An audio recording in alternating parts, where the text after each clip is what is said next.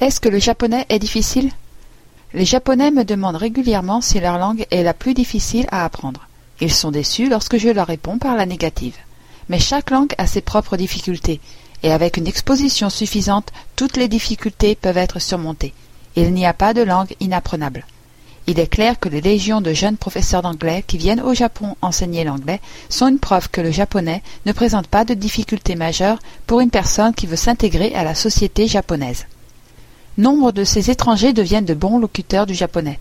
Les jeunes japonais sont souvent ouverts et sociables, et je pense souvent que ces professeurs étrangers tirent plus de bénéfices de leur séjour au Japon que leurs étudiants qui essayent d'apprendre l'anglais. Un des obstacles principaux à l'apprentissage du japonais est l'utilisation des caractères chinois, ou kanji, comme on les appelle en japonais. De nombreux apprenants peuvent apprendre à bien parler sans lire, mais il est plus facile d'appréhender la langue si vous pouvez lire aussi bien qu'écouter. La lecture est une perception sensorielle de la langue très différente de l'écoute et elle renforce votre compréhension linguistique. Ayant déjà appris la plupart des caractères dont j'avais besoin par le chinois, j'avais un avantage. Cependant, la prononciation en japonais peut être un problème. Contrairement au chinois, il y a souvent plusieurs façons de prononcer les mêmes caractères. La signification des caractères chinois en japonais peut quelquefois être différente de ce qu'ils veulent dire en chinois. J'ai dû concevoir mon propre programme d'apprentissage basé sur mes capacités et mes intérêts. Cela est facile à l'époque numérique que nous vivons, mais c'était très difficile lorsque je vivais à Tokyo. Connaissant les caractères kanji, au moins en chinois, je me concentrais sur les contenus en japonais qui étaient basés sur les caractères chinois, tels que les journaux et les nouvelles à la radio, et ensuite j'ai progressé vers une conversation plus quotidienne. J'ai rapidement été capable de mener mes affaires en japonais, mais je n'ai pu comprendre les feuilletons télévisés qu'ensuite. Le fait de vivre dans un environnement japonais et de lire les journaux japonais quotidiennement m'avait entraîné l'esprit à lire les caractères. J'ai constaté que ma capacité à lire le chinois s'améliorait alors que j'étais au Japon, bien que je ne lisais pratiquement jamais de chinois. Je pense également que ma capacité à parler le chinois s'est améliorée parce que mon esprit s'habituait à utiliser des langues différentes.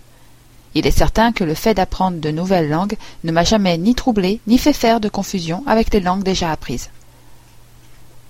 La relation entre les systèmes d'écriture et le cerveau est intéressante et illustre les nombreuses facettes de l'apprentissage linguistique. Suivant Robert Orsten dans The Right Mind, le cerveau droit.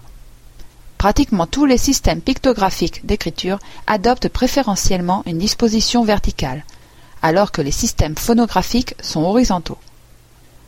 Parmi plusieurs centaines de systèmes phonographiques qui ont des voyelles, presque tous sont écrits vers la droite, alors que les plus de cinquante langues qui n'ont pas de signes pour les voyelles sont toutes écrites vers la gauche.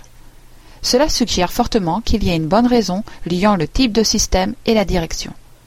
Et la plus grande probabilité est que nos yeux et notre cerveau fonctionnent de différentes façons en fonction du type d'écriture qu'ils lisent. Il est probable que la culture rencontrée dès la naissance et lors des quelques premières années affecte la façon dont les hémisphères sont organisés. Les Grecs, comme presque tout le reste du monde, ont développé leur alphabet à partir de l'alphabet phénicien. Au milieu du septième siècle avant Jésus-Christ, le nouvel alphabet grec était en usage, mais écrit de droite à gauche comme son prédécesseur. Au bout d'environ cent cinquante ans, il était écrit en boustrophédon, mot qui fait allusion à la manière dont un bœuf laboure un champ, alternativement de droite à gauche et de gauche à droite. Mais aux environs de l'an 550 avant Jésus-Christ, il s'était installé dans sa forme familière de gauche à droite. En dehors du système d'écriture, un autre obstacle de départ que j'ai rencontré dans le japonais était la similarité des sons. C'est une réaction commune quand on commence avec une nouvelle langue, mais le japonais a en fait moins de sons différents que la plupart des langues. L'acquisition du vocabulaire a été lente au départ. Ce problème a disparu au fur et à mesure que je voyais et que j'entendais les mots dans leur contexte naturel. Les difficultés rencontrées dans les premiers stades de l'apprentissage linguistique peuvent être décourageantes. Cependant, une exposition répétée et un esprit ouvert vous permettront graduellement de surmonter ces problèmes.